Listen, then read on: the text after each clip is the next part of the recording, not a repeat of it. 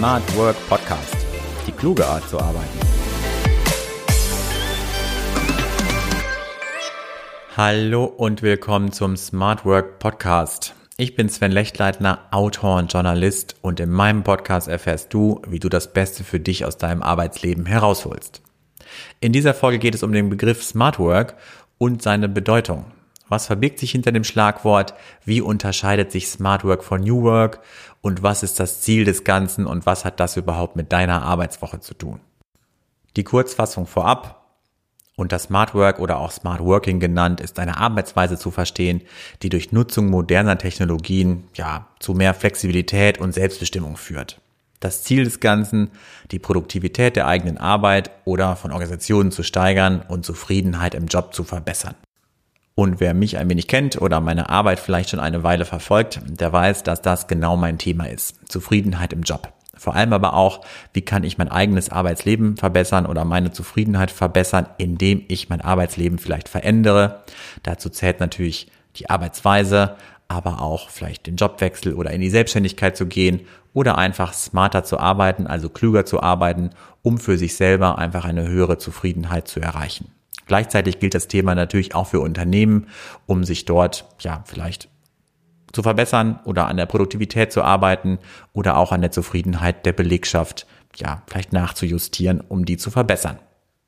Work smart, not hard. Das ist ein beliebtes Sprichwort im Zusammenhang mit Smart Work. Hört man oft, liest man oft. Gemeint ist damit, Arbeit clever und intelligent zu gestalten und im Gegenzug gegebenenfalls weniger zu arbeiten. Oder eben effizienter, und seine Zeit dann für andere Aufgaben zu nutzen oder vielleicht auch für die Freizeit, je nachdem, was seine eigenen Bedürfnisse sind.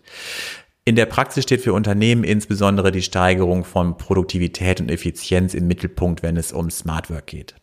Sie bezeichnen darunter oder dabei oft flexible und mobile Zusammenarbeit als Smart Work, auch wenn der Begriff aus meiner Sicht durchaus weitergreift.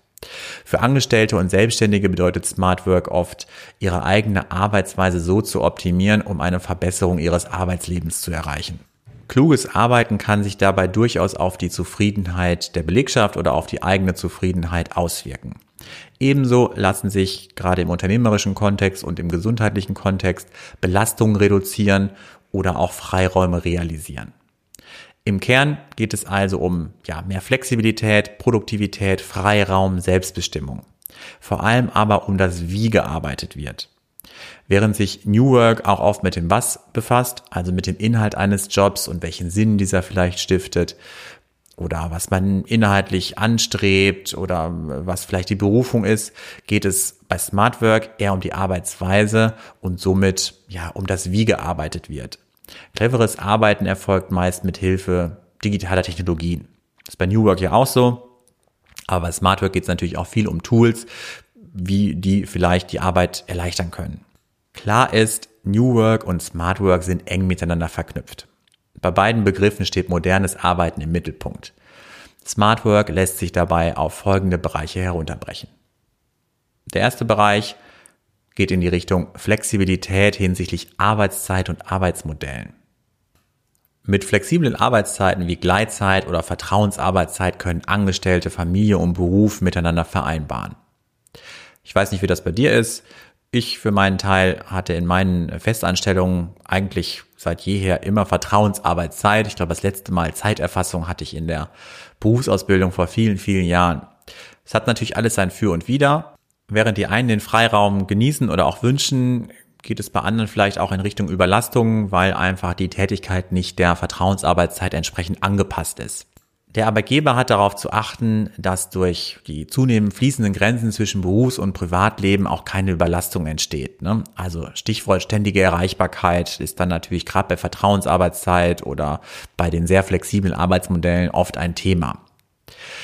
Digitale Tätigkeiten lassen sich nahezu von jedem Ort ausüben. Moderne Technologien ermöglichen Remote Work, also die Arbeit per Fernzugriff, sowie Zusammenarbeit in virtuellen Teams. Die Wahl zwischen Arbeitsplatz vor Ort, Homeoffice, mobiler Arbeit gibt Beschäftigten die Möglichkeit, selbst zu entscheiden, mit welchem Arbeitsmodell sie die beste Leistung erbringen.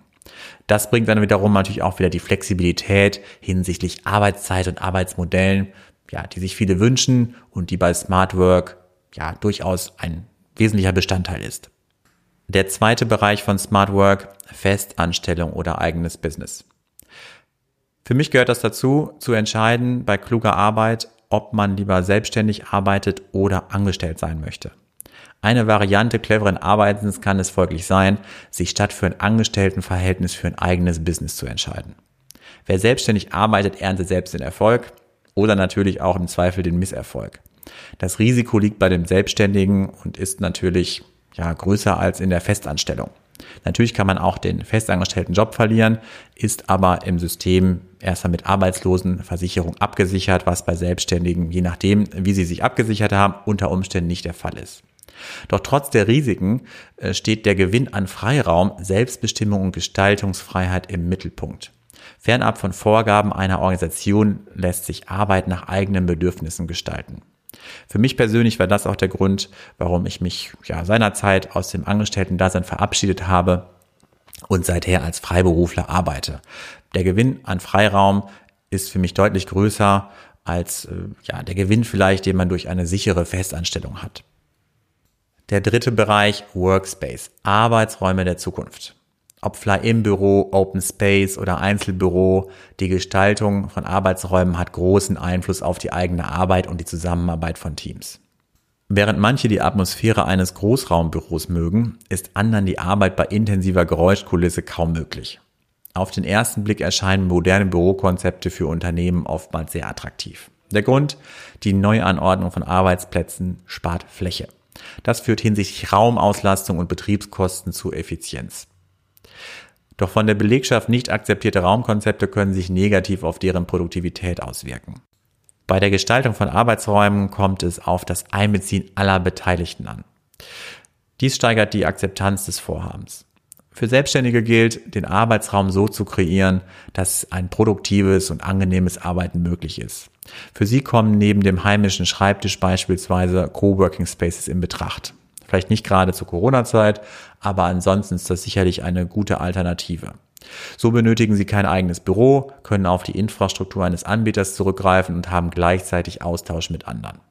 Der vierte Bereich, Produktivität durch Struktur und Organisation. Vielleicht kennst du das. Du arbeitest in einem großen Unternehmen, es hakt an jeder Ecke. Das heißt, die Organisation ist vielleicht etwas verstrukturiert, Schnittstellen sind nicht optimiert und schon ja, führt das vielleicht zu Frustration auf deiner Seite oder bei deinen Kollegen oder Entscheidungen, Projekte gehen nicht weiter. Smart Work lebt von einer durchdachten Struktur und Organisation. Dazu zählen einerseits Selbstorganisation und Zeitmanagement auf deiner Seite, also wie du dich selber besser organisieren kannst, deine Zeit besser planen kannst. Andererseits zählt dazu aber auch die Gestaltung von Abläufen und Schnittstellen auf Unternehmensseite. Sind Organisationsformen zu komplex gestaltet, vermindert dies deren Effizienz und Produktivität. Pauschal lässt sich nicht sagen, dass Großunternehmen generell ja, schlechter organisiert sind oder zu verstrukturiert sind. Auch da gibt es sicherlich sehr viele Positivbeispiele. Andererseits gibt es auch kleinere Startups, die sich noch nicht gefunden haben und wo Prozesse, Strukturen, Organisation noch nicht, ja, sage ich mal, auf dem besten Level vielleicht sind. Im Sinne einer cleveren Zusammenarbeit sind aber ja, schlanke Strukturen und Prozesse gefragt. Die Organisation stellt Infrastruktur und Rahmenbedingungen bereit, in der sich Beschäftigte entfalten und so ihrer Arbeit produktiv nachgehen können. Der letzte Bereich sind Technologie und Tools für Smart Work. Mit dem Einsatz von Technologien und Tools lässt sich die eigene Arbeit und die Zusammenarbeit von Teams verbessern. Darunter sind zum einen die Endgeräte wie Smartphone, Tablet, PC oder Laptop zu verstehen, zum anderen aber auch die digitalen Anwendungen wie Social Collaboration Tools, ne? also all das, wo ja die Teams zusammenarbeiten. Besonders bei der Teamarbeit über Distanzen hinweg helfen Tools, die gemeinsame Bearbeitung von Aufgaben effizienter zu organisieren. Ebenso können Tools dabei unterstützen, Unternehmensprozesse und Abläufe zu vereinfachen. Beispiele sind unter anderem das Durchführen von Buchhaltung oder Gehaltsabrechnung eines Selbstständigen per Online-Anwendung. Die digitale Anwendung spart dem Anwender Zeit, was seine Arbeitsweise smarter machen soll. Und über die Bereiche von Smart Work und die ganzen Ausprägungen, die damit zu tun haben, werde ich in den nächsten Episoden, Folgen näher eingehen. Dies war sozusagen die erste richtige Folge äh, des Smart Work Podcasts nach dem Trailer und des äh, ersten Wochenbriefings Anfang der Woche.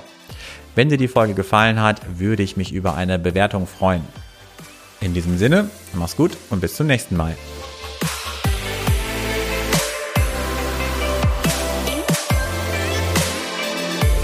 Öffne auch die Links in den Show Notes. Melde dich zu meinem Newsletter an und bleibe in Sachen Smart Work immer auf dem Laufenden.